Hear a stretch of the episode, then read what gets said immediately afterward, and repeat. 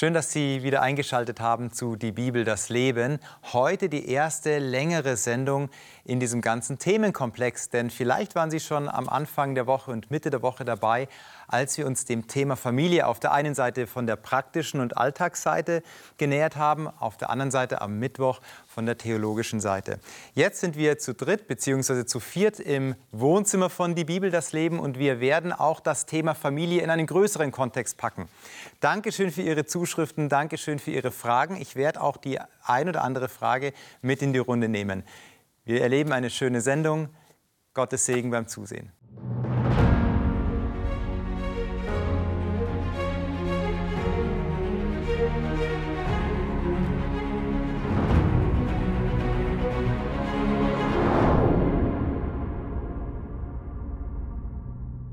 Ich darf euch ganz herzlich begrüßen. Schön, dass ihr da seid.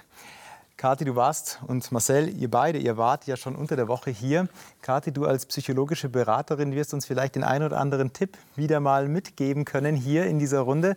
Marcel, natürlich mit deiner theologischen Expertise wirst hier uns auch bisschen Wegweisung vielleicht geben und ein neues Gesicht beziehungsweise ein neues altes Gesicht. Denn Johannes, du warst ja schon bei der einen oder anderen Die Bibel, das Leben Sendung dabei. Der ein oder andere mag dich kennen. Du bist ein Urberliner, und ähm, bist jetzt aber seit sieben Jahren Rentner. Also du hast sehr viel Zeit, aber auch nicht, weil du unter anderem ehrenamtlich sehr aktiv bist. Schön, dass ihr da seid. Es wird ein tolles Gespräch. Und ähm, ich lade euch ein, dass wir gleich mal loslegen mit einem Text, einem Bibeltext gemeinsam aufschlagen, wo es um das Thema der Familie auch geht oder das Thema der Familie angerissen wird. Dieser Text steht in Galater 3 und da die Verse 25 bis 29. Und Kathi, du hast gerade schon die Bibel mhm. genommen gehabt als erste, deswegen darfst du auch als erste lesen. Äh, 23 bis 25 oder was Drei, äh, 25 äh, bis 29. Okay. Mhm. Ich lese das nach der Elberfelder Übersetzung. Mhm. Nachdem aber der Glaube gekommen ist, sind wir nicht mehr unter einem Erzieher, denn ihr alle seid Söhne Gottes durch den Glauben in Christus Jesus. Denn ihr alle, die ihr auf Christus getauft worden seid, ihr habt Christus angezogen. Da ist nicht Jude noch Grieche, da ist nicht Sklave noch Freier, da ist nicht Mann und Frau, denn ihr alle seid einer in Christus Jesus. Wenn ihr aber des Christus seid, so seid ihr damit Abrahams Nachkommenschaft und nach der Verheißung Erben. Da ist ja ganz viel dicht gepackt, wie man es von Paulus eben kennt. Wenn er was schreibt, dann schreibt er das dicht gepackt mit Gewicht. Aber ein Punkt, der hier schon deutlich wird, ist der Punkt der Zugehörigkeit. Und diesen Punkt der Zugehörigkeit, den setzt er in das Verhältnis zur Taufe. Inwieweit bedingt sich denn Taufe, Zugehörigkeit und gehört zusammen? Spannendes, äh, spannendes Thema, wie du, wie du sagst.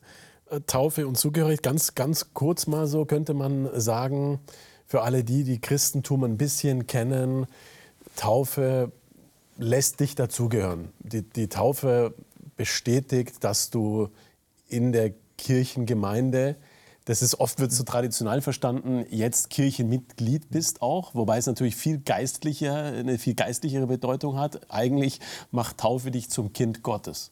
Mhm. Und es ist ein öffentliches Bekenntnis, denn die Taufe ist ja ein äh, Bekenntnis in einem öffentlichen Raum, wo man getauft wird und öffentlich bekennt, ich gehöre jetzt zur Familie Jesu Christi, Gottes Familie. Aber ist es denn so notwendig, dass das die Leute sehen, aha, jetzt gehört er zur Familie, ist das nicht viel wichtiger, was ich in mir so spüre, ah, ich gehöre dazu? Ich finde, das hat auch einen rechtlichen Aspekt und daher ist es schon auch nach außen wichtig. Denn ich komme in eine Familie entweder durch Geburtsrecht oder durch Adoption dann bin ich rechtlich Teil dieser Familie. Und die Taufe ist sozusagen dieser rechtliche Aspekt, so verstehe ich es, dass wir tatsächlich zur Familie Gottes gehören und Erben sind. Denn Erben sind wir ja auch nach einem gewissen Recht. Mhm, mhm. Also da wird ein rechtlicher Aspekt nochmal mhm. aufgetan. Und wie du gesagt hast, da gehören dann eben Zeugen dazu. Da ist es schon notwendig.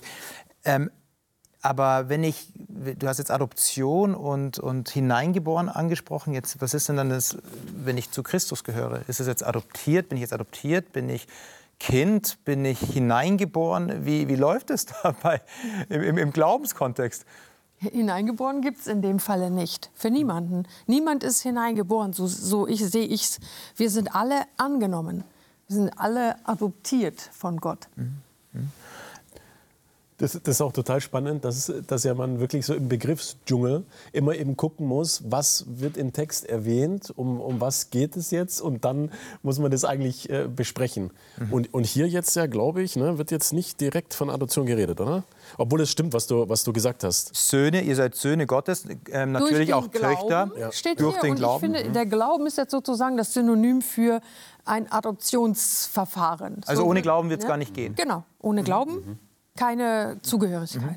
Während ich in der Familie nicht entscheiden kann, in die ich hineingeboren werde, ich kann mir meine Eltern nicht aussuchen, ich kann mir meine Geschwister nicht aussuchen, kann ich hier eine freie Entscheidung treffen. Ich möchte gerne zu Gott gehören oder sagen, nein, ich möchte nicht zu Gott gehören. Das ist so der kleine Unterschied. Familie, die, die kleine Familie, äh, in die ich hineingeboren werde und hier die Gottesfamilie, die für mich offen zur Verfügung steht und wir sind alle eingeladen. Jetzt gibt es ja dieses äh, Verständnis von Taufe in unterschiedlichen Denominationen. Ähm, wir taufen unsere Kinder. Nein, ihr tauft, wir taufen unsere Erwachsenen oder wir taufen ab einem gewissen Alter. Da gibt es ja Unterschiede durchaus. Ähm, ihr habt wahrscheinlich euch bewusst entschieden als Erwachsene. Ähm, aber hat es nicht auch was für sich, wenn ich sage, aha, okay, ich liebe mein Kind so sehr und ich möchte, weil ich mich für Jesus Christus entschieden habe, auch, dass mein Kind dazugehört aber es kann ja jetzt noch gar nicht wirklich sprechen, aber es soll ja trotzdem dazugehören ähm, zu Gott. Also lassen wir es doch eben als Kind taufen. Das ist ein netter Gedanke, finde ich. Aber ich sage mal so, rein biblisch betrachtet braucht ein Kind das nicht. Denn Jesus sagt, lasst die Kinder zu mir gehören, ihnen gehört das Reich Gottes. Hm. Das heißt, ich brauche keine Angst zu haben als Elternteil, dass mein Kind irgendwie verloren gehen könnte, nur weil es noch nicht in der Lage ist, diese Entscheidung selbst zu treffen. Da kann ich mich ganz safe fühlen. Also die Angst, mein Kind könnte verloren gehen, ist in dem Ausspruch Jesu, dass die Kinder willkommen sind, bei ihm wär, wäre gar nicht notwendig. Eigentlich, wenn ich das kurz sagen darf, Abi, war das ja eigentlich kirchengeschichtlich eher die Angst der Kirche, sage ich mal, keine Mitglieder mehr zu haben oder nicht die Kontrolle über die Gesellschaft zu haben, warum man mhm. auch die, die, die Kindstaufe äh, sich ihrer bedient hat. Also, das ist eigentlich so mhm. eine politische Sache auch mit gewesen. Aber wie, wie Kathi sagt, gar nicht geistlich gesehen, gar nicht notwendig. Gehöre ich dann zur Familie dazu, wenn ich als Kind getauft wurde? Ähm, wenn meine Eltern gesagt haben, ich meine es besonders gut mit dir, ich habe eine missverstandene Angst ähm, in mir und jetzt bin ich als Kind getauft worden, okay, ich gehöre doch zur Familie jetzt doch dazu, dann trotzdem oder nicht? Oder wie verhält sich das? Na, ich denke an meine Frau. Die ist evangelisch getauft worden als Kind und hat dann den Adventglauben kennengelernt und hat sich dann bewusst, und ich denke, das ist ganz wichtig, ich kann mich bewusst entscheiden, zur Familie Gottes zu hören oder auch bewusst sagen, nein, ich möchte das nicht. Und das halt eben dann durch die Taufe, wo sie in der Lage war, das wirklich auch für sich zu entscheiden, dazu zu gehören. Also sie hat dann gesagt, tatsächlich, ich lasse mich noch mal ganz bewusst, weil ihr das Ja wichtig war, Ganz genau. Sagen, und das sollen dann auch mehrere Leute sehen. Genau so ist es. Okay. Der Text spricht ja nicht nur von Taufe, sondern er sagt ja auch, ihr habt Christus angezogen. Also ich stand vorher in der Kabine, um mir den Anzug anzuziehen. Wie ziehe ich denn Christus an? Was meint denn da Paulus schon wieder? Das ist doch sehr abstrakt. Wie kann ich eine, eine nicht sichtbare Person anziehen? Oder was ist der Gedanke, den er da ausdrücken will dahinter? Ich finde es total hilfreich, dass, äh, dass in dem Vers hier noch was davor steht. Denn ihr alle, die ihr auf Christus getauft seid, habt Christus angezogen. Und ähm, dieses Bild ist ja so dieses des Menschen, der untertaucht und der im Wasser dann das Wasser über ihm zusammenschlägt und dann, das kennen wir ja alle, wenn wir aus der Badewanne kommen oder im Schwimmbad sind oder aus dem See im Sommer steigen, dann perlt ja das Wasser noch so an uns ab. Man könnte es jetzt auch so mit einem Wasserkleid äh, mhm. vergleichen. Ne? Dann, dann, dann, bist du so voller, voller Wasser. Und, und, und das ist eigentlich so dieses Bild. So, du, du wirst in Christus bei der Taufe, weil du sagst bewusst, ich möchte zu Jesus gehören. Und dann versenkst du dich in ihn hinein, mhm. weil dein, du ihm dein Vertrauen schenkst. Und du als ganzer Mensch bist sozusagen jetzt in ihm verbunden, so als ob du ihn angezogen hast, als ob dieses Wasserkleid, so nenne ich es jetzt einfach mal so, das jetzt einfach an dir herabfließt. Ja. Ich würde das gerne noch erweitern wollen. ich würde das gerne übertragen wollen. Jesus Christus anziehen heißt für mich insbesondere seinen Charakter versuchen anzunehmen, also im übertragenen mhm. Sinne. Ja. Jesus Christus die Liebe. Das ist, denke ich, ein ganz wichtiger Aspekt in seinem Leben, dass wir als getaufte Menschen wirklich seinen Charakter annehmen und seinen Charakter widerspiegeln, wohl wissend, dass wir das auf dieser Erde nie erreichen werden zu 100 Prozent, sondern immer an der Stelle fehlen werden. Das ist aber das ist mein Anspruch. Ja, aber Jesus Christus anziehen. Das ist ja das ist ja spannend. Jetzt hast du gesagt, ähm, das hatte was mit Liebe zu tun. Ähm, wohlweislich, dass ich auch vielleicht dann scheitern werde, habe ich dann in dem Moment Christus ausgezogen. Also wenn ich ihn angezogen ja. habe, dann äh, kann ich ihn ja auch zur Seite irgendwann legen. Deshalb ist für mich das dritte Bild, was uns die mhm. Bibel dazu gibt, was ich so als Ergänzung äh, da sehen kann, dieses Kleid der Gerechtigkeit, das wir nur durch Christus bekommen. Das heißt, dieser Prozess der Taufe ist ja meine Reinigung von Schuld und Sünde. Und dadurch gibt er mir diese Gerechtigkeit. Und das wird in der Bibel ja als Kleid bezeichnet das er mir gibt. Ja? Also das ist von ihm, dass, dass, dass ich gerettet bin, ist sein Kleid praktisch. Es umkleidet mich diese Rettung. Mhm. Ja. Du gehörst dazu dadurch, auch ähm, wenn du dann mal scheiterst im Leben. Das ziehe ich ja nicht aus, nur weil ich jetzt das mal, weil ich äh, vielleicht einen Fehler mache oder weil ich in die Sünde falle. Dafür habe ich ja diese Gerechtigkeit. Das gehört dazu, zu diesem Bild, dass ich die Vergebung habe, die gehört zu diesem Kleid der mhm. Gerechtigkeit. Okay, also lass mich kurz festhalten. Wir sind hier gerade ähm, durch eine Entscheidung, die Jesus ähm, oder die Paulus hier ähm, beschreibt. Du hörst zu Jesus, wenn du Ja zu ihm sagst auch ein bewusstes Ja, auch ein öffentliches Ja. Wenn du ihn anziehst, wenn du dich bekleiden lässt, dann gehörst du jetzt zur Familie dazu. Das ist schon mal der Haken dran. Jetzt schauen wir mal, wie es in der Familie weitergeht. Und äh, da vielleicht die provokante Frage, denn da ist ein Text oder ein Vers oder ein Ausdruck, über den man hier stolpern muss. Hier ist in Vers 28 nicht Jude noch Grieche, hier ist nicht Sklave noch Freie, hier ist nicht Mann noch Frau. Also da werden die Unterschiede gerade extrem durchbrochen. Und das ist doch eigentlich etwas, mit der die Kirche, mit, diesen, mit diesem Ausdruck ist doch das, was die Kirche, was der Kirche aufstößt. Die Gesellschaft heutzutage hat damit keine Probleme. Wenn ich in die Gesellschaft reinschaue, dann würden die jetzt sagen zu dem Vers 28, Amen, wenn Sie das Wort kennen. Amen. Es gibt hier keine, keine Rollen. Es gibt hier keinen kein Griechen, kein Sklave, es gibt keinen Freien, keinen kein, ähm, kein, kein Juden, es gibt keinen Mann noch Frau. Und wir als Christen schlucken dann erst einmal. Also ist die Gesellschaft näher an diesem Text dran als wir als Kirche. Oder wie, was meint es hier in der Familie? Gib mir ich wäre da sehr vorsichtig, weil ich glaube, wir dürfen diesen Text nicht ähm, zu sehr strecken jetzt auf Themen, die uns ganz gut passen mhm. würden gesellschaftlich. Denn es geht ja hier ganz klar darum, um die Mitgliedschaft in der Familie Gottes. Und wenn wir das aus dem Zusammenhang sehen, dann waren eben Sklaven keine Mitglieder. Dann waren eben Frauen nur Randmitglieder. Mhm. Ja, irgendwo auf der oberen Etage durften von weitem zuhören. Mhm. Aber sie durften nicht reden und sie hatten kein Recht. Im Gottesdienst, ja? ne? ja, im Gottesdienst, ja. genau. Danke. So am Rande mitlaufen. Ja, genau. Irgendwie. Also auch dieser Satz, es gibt keinen Juden und keinen Griechen, das war ja hochrevolutionär, dass praktisch das Evangelium wirklich für alle gekommen ist. Und ich glaube, das dürfen wir hier nicht aus dem Auge lagen. Es geht wirklich um das Evangelium das für alle da ist. Mhm. Und ich denke, Paulus hat hier ganz bewusst auch diese, diese Wortwahl gewählt. Denn die Juden waren ja der festen Überzeugung, Jesus Christus kommt, wenn er kommt, für sie alleine. Und das war ja revolutionär, der Gedanke, Jesus Christus für alle. Jeder Einzelne ist berufen und, und Paulus hat hier ganz bewusst die Griechen und die Sklaven benannt, sag ich mal, die am Rande der Gesellschaft stehen. Jawohl, ihr seid alle gleichberechtigt. Wir sind alle gleichberechtigt und alle sind gerufen. Und ich denke, das will der Paulus hier damit sagen. Revolutionär, das trifft es gut. In der damaligen Zeit, ja, absolut. Kann es heute noch so eine revolutionäre Botschaft sein in der Kirche? Oder in der Christenheit? Und wenn ja, wie? Genau, das war jetzt auch gerade äh, mein Gedanke, dass das so ein Stück weit vielleicht manchmal so ein bisschen schade ist, gefühlt, dass wir manchmal denken, damals, wie du es beschrieben hast, unge ungeheure Kraft. Mhm. Du als Sklave gehörst dazu. Ja, als derjenige, der kein Recht hat. Also genau. Also wenn du das mit den Ohren eines ja. Sklaven hörst, was macht das mit einem Sklaven oder mit einem Heiden, mit einer Frau, die damals ähm, wenig Stimmrecht hatte. Äh, ja, neben seinem Herrn ne, darf er jetzt in den Gottesdienst zum Beispiel kommen oder, oder darf, darf wissen, er ist Kind Gottes, neben, neben dem, dem er ständig dienen muss. Hm. Ähm, und, und ich denke, das ist genau die Herausforderung, das auf sich wirken zu lassen und sich wirklich die Frage zu stellen, wo ist es auch heute noch total revolutionär und wo kann man das vielleicht auch so übersetzen in die Gesellschaft und so kommunizieren auch. Ja, dass, äh, wir können auch sagen, es gibt auch heute Randgruppen ne, in, in, in, der Gesellschaft. Leute, die am Rande stehen, die vielleicht nicht so, weiß ich nicht, ein hohes Einkommen haben, die vielleicht nicht so einen hohen Bildungsabschluss haben.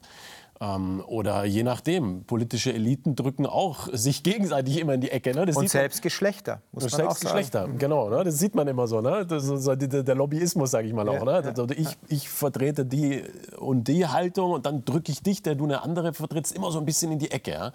Und, ähm, und hier kommt dieses Evangelium noch heute und sagt, Leute, egal, ihr könnt es auch alles, eigentlich dürft ihr es mal ablegen. Ihr dürft euch wirklich auch mal, sage ich mal, jetzt mal entkleiden, um in dem Bild zu sprechen. Ihr müsst nichts irgendwie auch so tun, als ob. Ihr dürft so sein, wie ihr seid, egal wo ihr herkommt. Und der, der euch wirklich Würde gibt und Annahme, ja, und, und gehalten sein im Leben, hm. euch wirklich heilt, euch zu dem eigentlich macht, euch all das gibt, was ihr euch eigentlich wünscht, das ist Jesus, das ist Christus. Und der hat ein Angebot und ein Geschenk und eine Veredelung, einen Mantel, dann sind wir wieder beim Kleid, für jeden von euch. Mhm. Also würde der Text weniger die Rollen hier ansprechen, sondern einfach sagen, egal wer du bist, du darfst dazugehören zur Familie. Du darfst in dieser Familie, wenn du Ja gesagt hast, du bist ein Teil dessen. Und dann werden nicht die unterschiedlichen, die, die Mutter wird nicht die Tochter werden und die Tochter wird nicht der Bruder werden und so weiter, sondern jeder hat zwar seine Rolle in dieser Familie, aber alle sind eins, weil sie eben zusammengehören und mhm. du hattest es gesagt, ja. sich auch nackt machen können, also ja. ohne Scham. Genau. Du darfst hier ähm, tiefer blicken ja. in mein Leben. Es ist ja noch aus, äh, ein bisschen ausgeweitet, das, was Paulus hier sagt, ähm, denn er bleibt dort nicht nur hier mit diesem mit diesem Bild von weder Jude noch Grieche und so weiter, sondern er sagt, ihr seid, Verheiß, äh, ihr seid ähm, ähm, Erben der Verheißung. Erben, du hattest es angesprochen, Erben, das bedeutet etwas, ich darf mich dafür entscheiden, ja, oder wodurch werde ich Erbe? Ja, wodurch werde ich denn Erbe? Will ich ja, ich will ja gerne jetzt eine Verheißung erben. Wie werde ich denn Erbe? Dadurch, dass es die Eltern beschließen eigentlich, ne? die, die könnten einen ja auch, wenn man so, wenn man wenn sie, ja, wenn es Verwerfungen gibt oder so, gibt es ja auch so diese Enterbungsgeschichte. Ne? Dann hm. erbst du halt nicht, aber normalerweise aber erbst du. Aber das ist schwierig. Ja. Das, Marcel, du, selbst das, ist ganz selbst schwierig. das ist eigentlich schwierig. Ne? ist schwierig. Ja, ja, also, also nach dem Text äh, können wir ganz klar sagen, wer durch die Taufe zu dieser Familie Gottes gehört, ist ein Erbe. Punkt. Punkt. Mhm. Genau. Punkt. Also Kind sein, ein Kind wird Erbe. Aber was erbt denn das Kind? Okay, die Verheißung, mhm. die Abraham gegeben wurde wieder Dichter Paulus, der Paulus-Text. Also was meint er mit, diesem, mit dieser dichten Aussage hier? Dieses ja Leben so, ne? die Lebensverheißung, ne? die Segensverheißung, letztendlich auch das ewige Leben, ne? Leben die, die Fülle. Der Tod äh, ist nicht die Begrenzung für, für, für uns und der, der ist es ja hier gefühlt. Und auch das ist wieder revolutionär.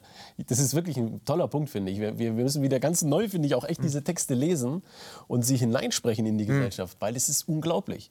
Das heißt, wer diesen Christus, dieses Geheimnis des Glaubens, diese Gotteskindschaft kennt, der ist, sagt ja auch Jesus an anderer Stelle, der ist vom Tod zum Leben hindurchgedrungen. Der wird gar nicht mehr, so sind die Worte Jesu, eigentlich kennt er dieses, diesen Begriff Tod und Sterben gar nicht mehr wirklich. Hm. Der kann eigentlich gar nicht mehr wirklich sterben, hm. weil er mit dem Leben verbunden ist. Mhm.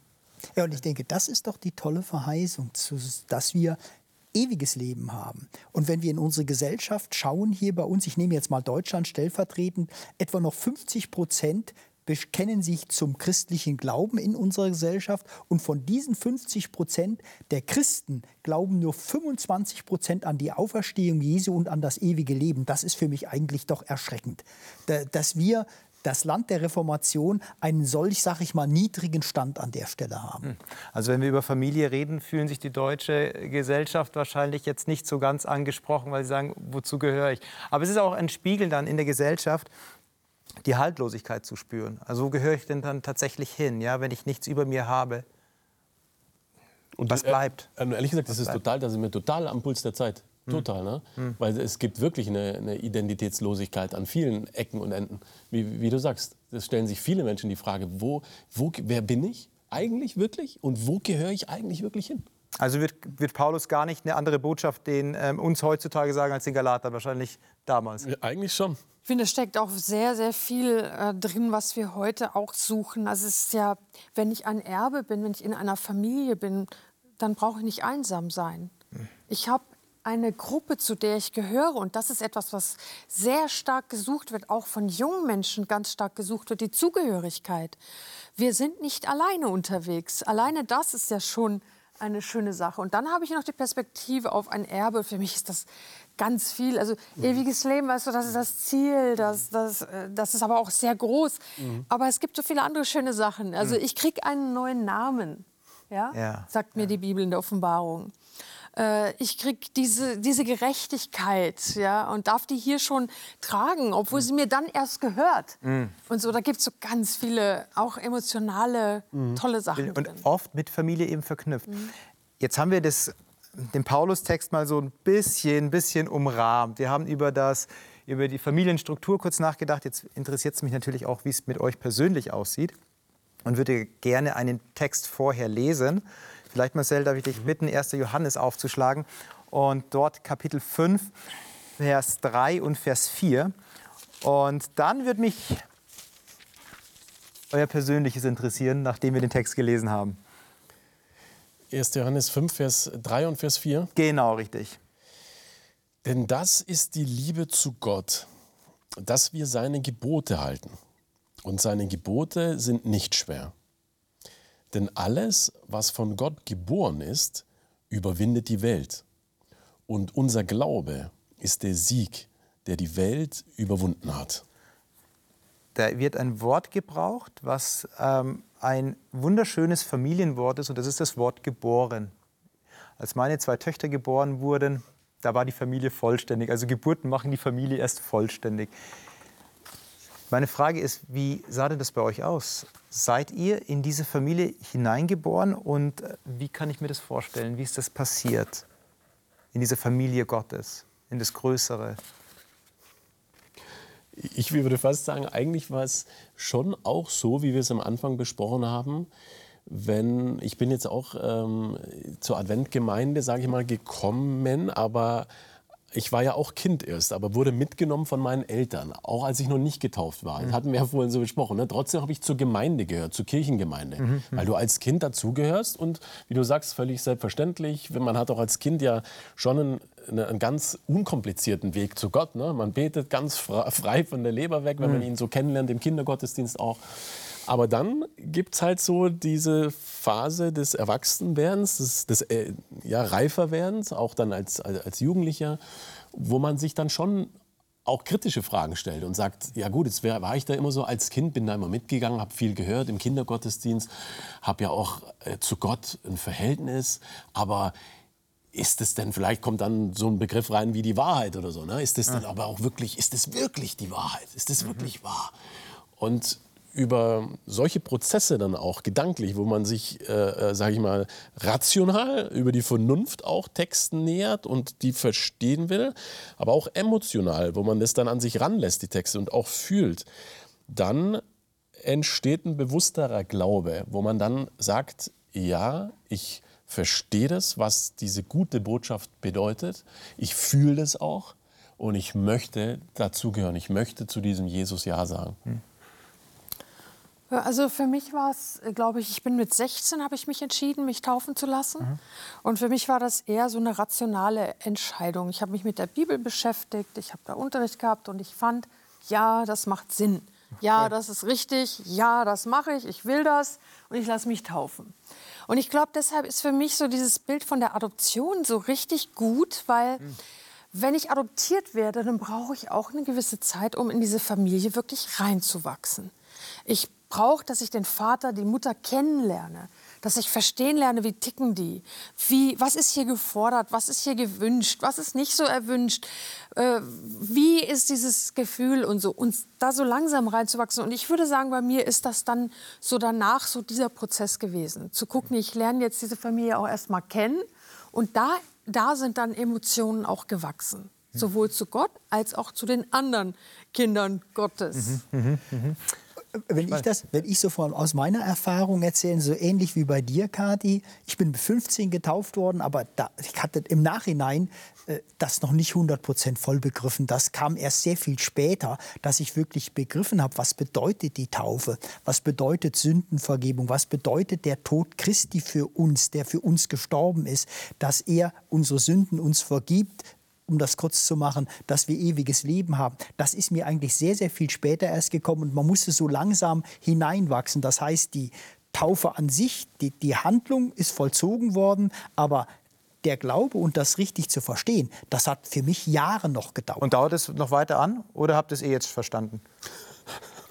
Nee, Oder ist es immer noch ein Wachstum dorthin? Also das würde ich differenzieren. Also ich habe es verstanden. Ich, ich habe diese Liebe Gottes sozusagen ergriffen. Ich spüre das. Ich liebe ihn zurück. Mhm. Ähm, ich lerne auch seine anderen Kinder zu lieben. Das ist mehr so das der, ist der Prozess. Das ist mehr so der Weg, würde ich sagen. Die anderen Geschwister. Aber so grundsätzlich, wenn du es verstanden hast und dich entschieden hast und auch spürst, dass Gottes Geist an dir arbeitet, dann ist das keine offene Frage mhm. mehr. Aber ich denke trotz allem, für mich ist das immer wieder wichtig. Wir sind Menschen, die wir fehlen. Wir brauchen die Vergebung Jesu Christi jeden Tag neu. Das ist für mich ganz wichtig, denn wir werden das nie erreichen. Als Mathematiker sage ich immer so, die Asymptote 1 durch x, die, die nähert sich im Unendlichen erst der x-Achse an mhm. und da ist immer noch Potenzial dazwischen. Nie, ja. Es berührt es im Grunde genommen nie und wir brauchen immer wieder, und das ist nochmal wichtig, die Vergebung Jesu Christi und in dem Glauben, wie man so schön sagt, dass man eben auch wächst und eben vorankommt. Und das weiß jeder in seinem eigenen Leben. Mhm. Jetzt hat Kathi ein Wort kurz gebraucht, was in mir ganz viele Assoziationen geweckt hat, nämlich das Wort Adoption. Du hast gesagt, das war für dich ein schönes Bild. Ich denke an meine Zeit zurück, als ich als Pastor aktiv war. Da habe ich sehr viele Jugendliche begleitet und unter anderem auch mit Menschen zu tun gehabt, mit Jugendlichen ähm, zu tun gehabt, die adoptiert waren. Und was mir aufgefallen ist, dass jeder dieser Menschen, jeder dieser Jugendlichen eine große Frage hat, nämlich die Frage des Warums. Und die Frage des Warums war nicht die Frage des Warums, warum ähm, lieben mich meine Adoptiveltern, sondern die Frage war anders, warum wurde ich überhaupt adoptiert? Mhm. Also was war an mir verkehrt, mhm. dass ich nicht Kind bleiben durfte? Jetzt, wenn wir, kann, kann, man das geistlich auch irgendwie jetzt gerade so interpretieren, wenn du sagst Adoption, das ist so das Bild, ähm, da gab es jemand, der dich eigentlich nicht will, äh, oder hinkt es? Ja, so spontan äh, müssen, wir, wie, wie, müssen wir echt drü drüber nachdenken, aber, aber so spontan könnte könnt man es irgendwie umdeuten, sage ich mal. Das ist ja ein Gefühl, was du beschreibst von diesen Jugendlichen, von ein, ein Stück weit, ähm, sage ich jetzt mal so, Zerrissenheit mhm. und ähm, auch ähm, nicht jetzt Bindungslosigkeit, aber so diese Verlassenheit. Mhm. Ja, so, so, so, ich wurde von, von den Erzeugern mhm. äh, verlassen eigentlich. Und äh, diese Bindung, nach der ich mich eigentlich sehne, das ist ja eines dieser Grundbedürfnisse, die wir als Menschen haben. Das wurde nicht gestillt von meinen eigenen leiblichen Eltern. Das ist ja eigentlich krass, ne? das ist brutal. Äh, und deswegen verstehe ich das total äh, diese Frage. Und man könnte ja dann irgendwie schon sagen, so als Mensch haben wir das, fühlen wir das auch, diese Zerrissenheit mhm. und diese Verlorenheit mhm. manchmal. Ne? Das ist, äh, manchmal auch als Jugendlicher empfindet man das ganz stark, so ein Weltschmerz. Ne?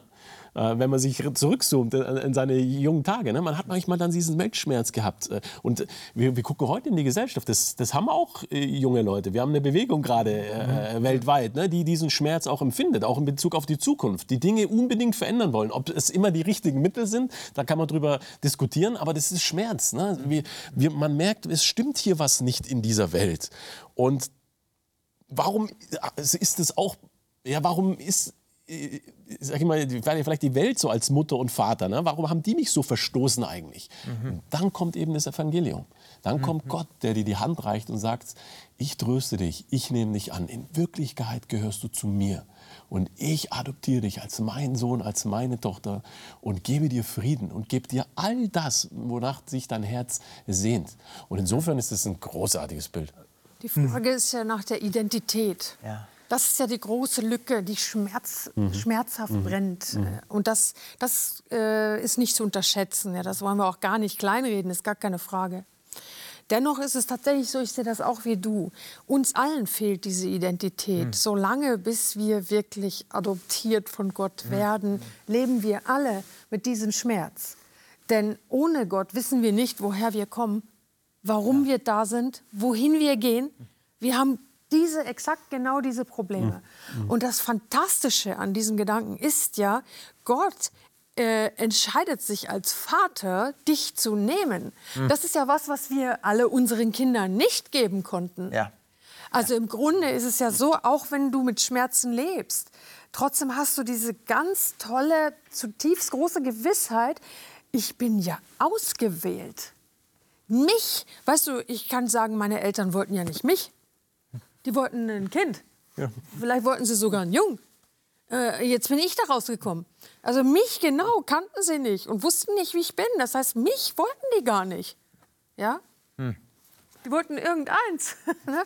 Aber Gott will genau mich.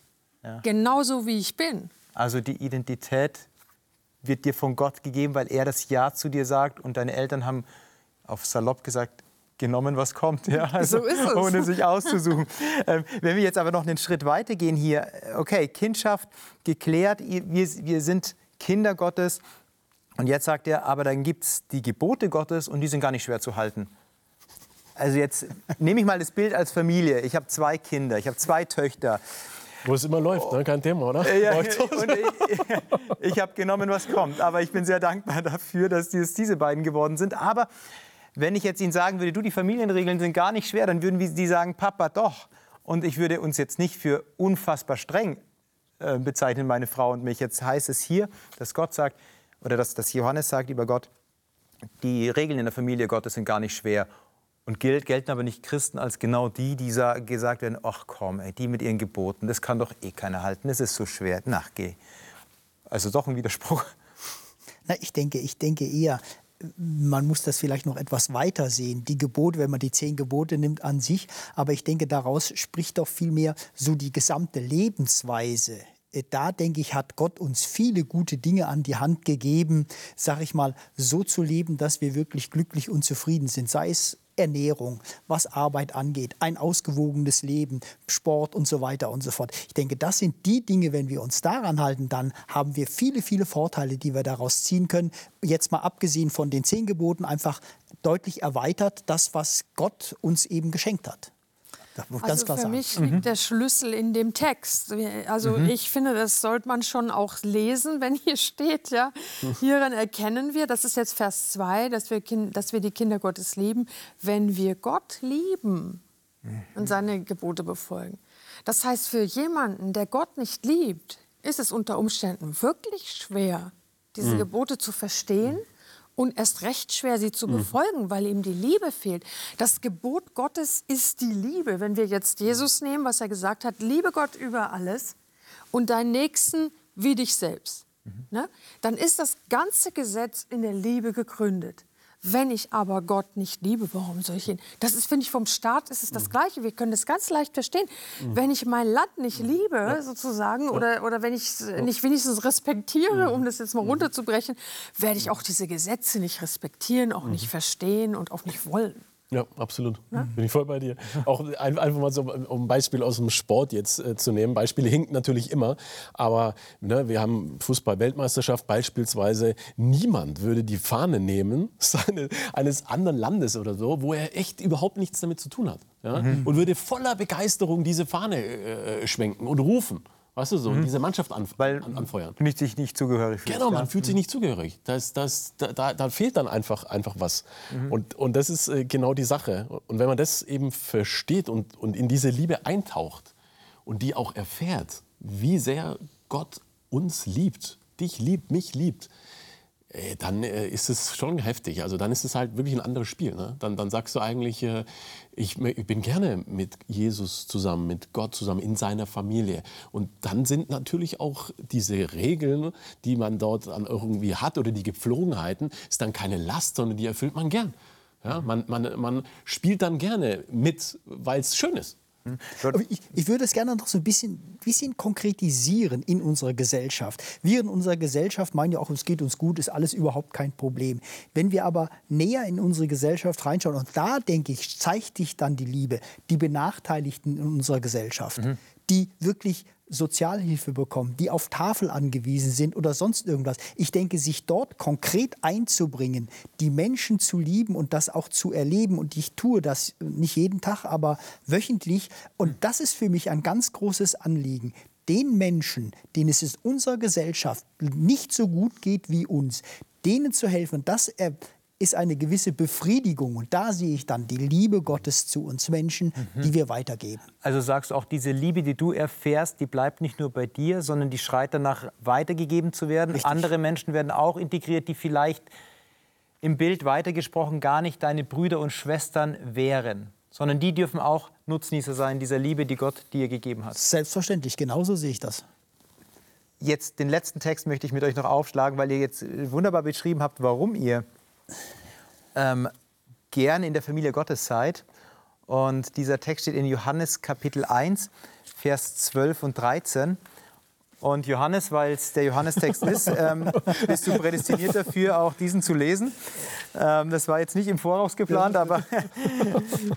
nee, es ist ja der Apostel Johannes, der, den, der das Evangelium und den Brief geschrieben hat. Die ihn aber aufnahmen und an ihn glaubten, denen gab er das Recht, Kinder Gottes zu werden das wurden sie nicht, weil sie zu einem auserwählten Volk gehörten, auch nicht durch menschliche Zeugung und Geburt. Dieses neue Leben gab ihnen allein Gott. Also es ist ein Recht, Kind Gottes zu sein. Dieses Recht verleiht Gott. Und wie nehme ich jetzt aber Jesus auf? Denn eigentlich sind doch wir die Aufgenommenen, dachte ich. Und jetzt wird es immer umgedreht. Jetzt nehmen wir Jesus auf. Also wie ist es jetzt? Wer adoptiert wen? Oder, oder was meint dieses Aufnehmen, dieses Wort Aufnehmen? Das liegt vielleicht jetzt ein bisschen an der Übersetzung. Du hast, was Hoffnung für alle. Genau, weil ja. hier bei mir in der Elberfelder steht, sie nahmen ihn nicht an.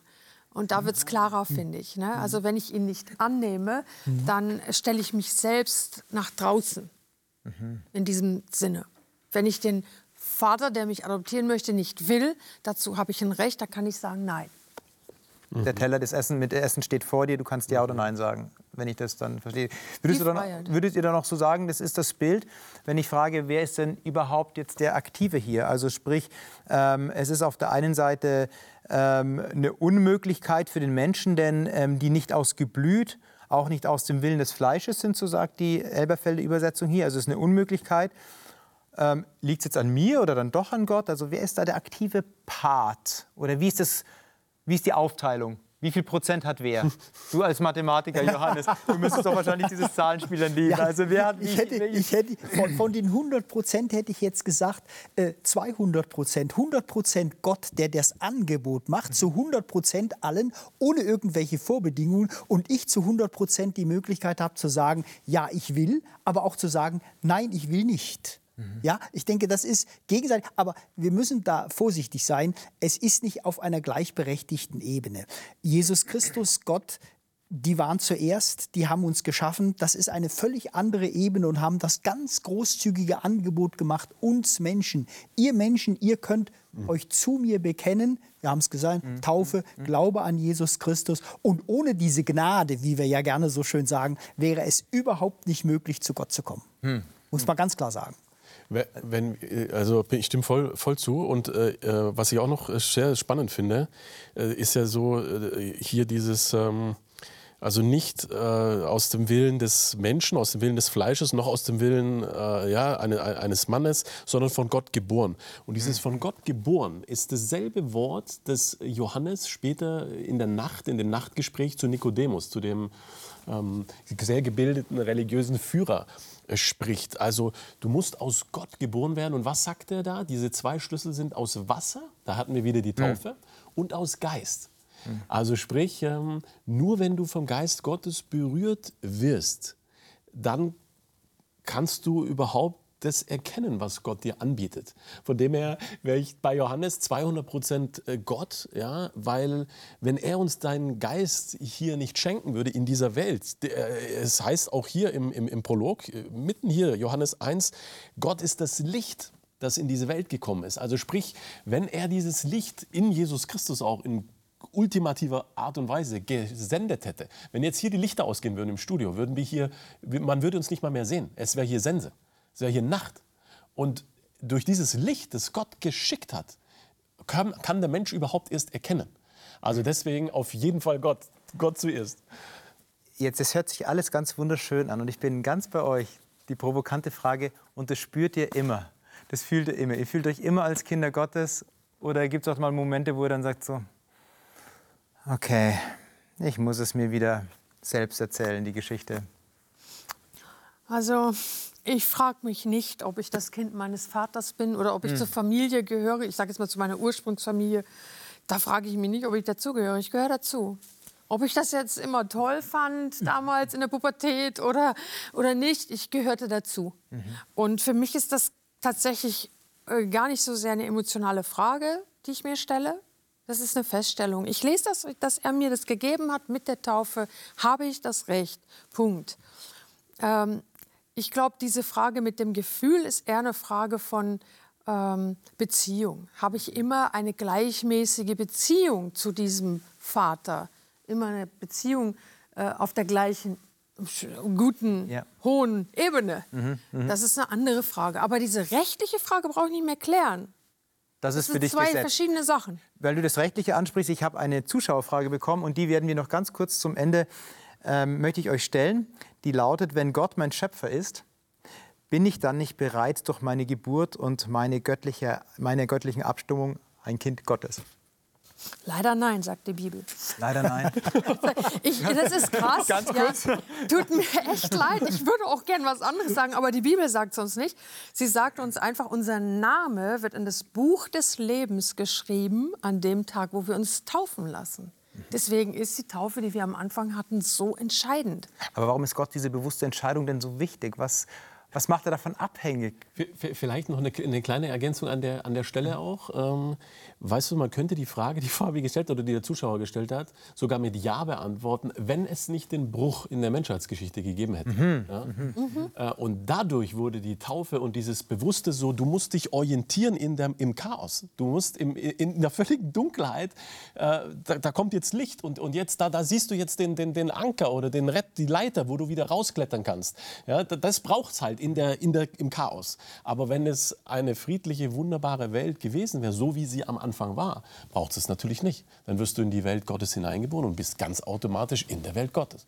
Und Adam denke, und Eva hatten es. Adam und Eva hatten es. Und also ich, denke, bis. Ja, genau. bis. und ich denke, es ist ganz wichtig, dass wir uns bewusst machen, Gott, ich hatte es vorhin schon gesagt, Gott ist die Liebe. Gott hat aus Liebe geschaffen und aus Liebe schenkt er uns die Freiheit zu sagen Ja oder Nein.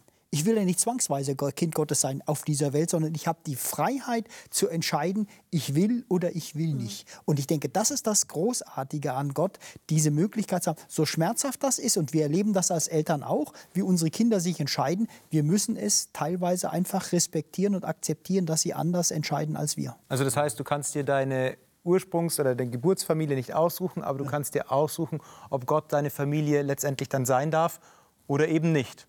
Du darfst Ja oder Nein sagen. Ja. Also eigentlich eine Botschaft der Verantwortung und gleichzeitig der Einladung. Mhm. Genau so ist es. Mhm.